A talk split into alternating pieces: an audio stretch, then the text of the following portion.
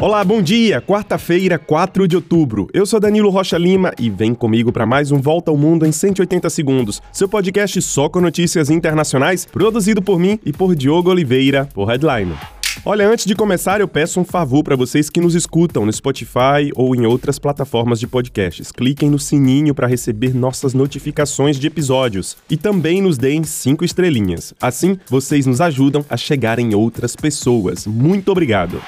E agora vamos lá. Começamos com notícias dos Estados Unidos. Pela primeira vez na história do país, o presidente da Câmara dos Deputados foi destituído. Por 216 votos contra 210, o republicano Kevin McCarthy foi retirado do poder, acusado por uma ala radical do seu próprio partido e próxima de Donald Trump de ter se aliado ao partido rival, o Democrata, para votar o orçamento e evitar uma paralisação federal. Ou seja, apesar dos republicanos terem maioria na Câmara, McCarthy, que chegou ao cargo em janeiro, janeiro, depois de um longo impasse, perdeu o apoio do seu próprio partido. O presidente Joe Biden reagiu imediatamente e diz esperar que um novo presidente da Câmara dos Deputados seja eleito logo. Não existe data para uma nova eleição, enquanto isso, a Câmara fica praticamente parada.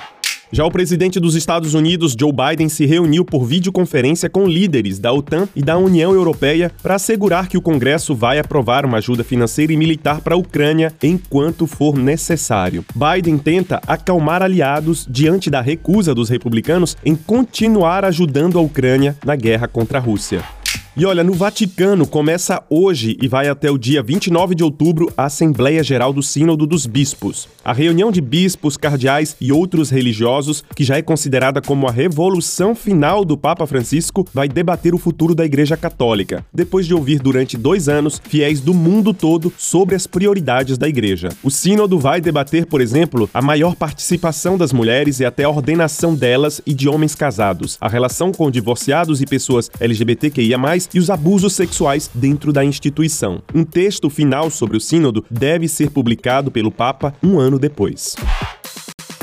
E agora uma notícia de esperança. A Organização Mundial da Saúde liberou o uso da vacina R21 Matrix M contra a malária. Essa é apenas a segunda vacina contra essa doença que infesta 241 milhões de pessoas e mata mais de 500 mil crianças, principalmente na África. Cerca de 18 países, a maioria africanos, já começam a receber imediatamente a vacina. A previsão é distribuir 60 milhões de doses até 2026. E a Itália está de luto. Um acidente de um ônibus com turistas deixou 21 mortos depois de cair de um viaduto perto de Veneza. Entre as vítimas fatais e feridos estão croatas, franceses, alemães e ucranianos.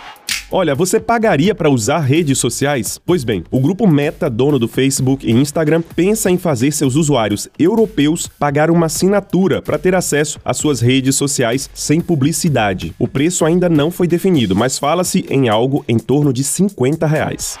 E é isso, a gente fica por aqui. Compartilhem o nosso 180 com amigos e família e nas redes sociais. Para vocês, um excelente dia, um grande abraço e até mais.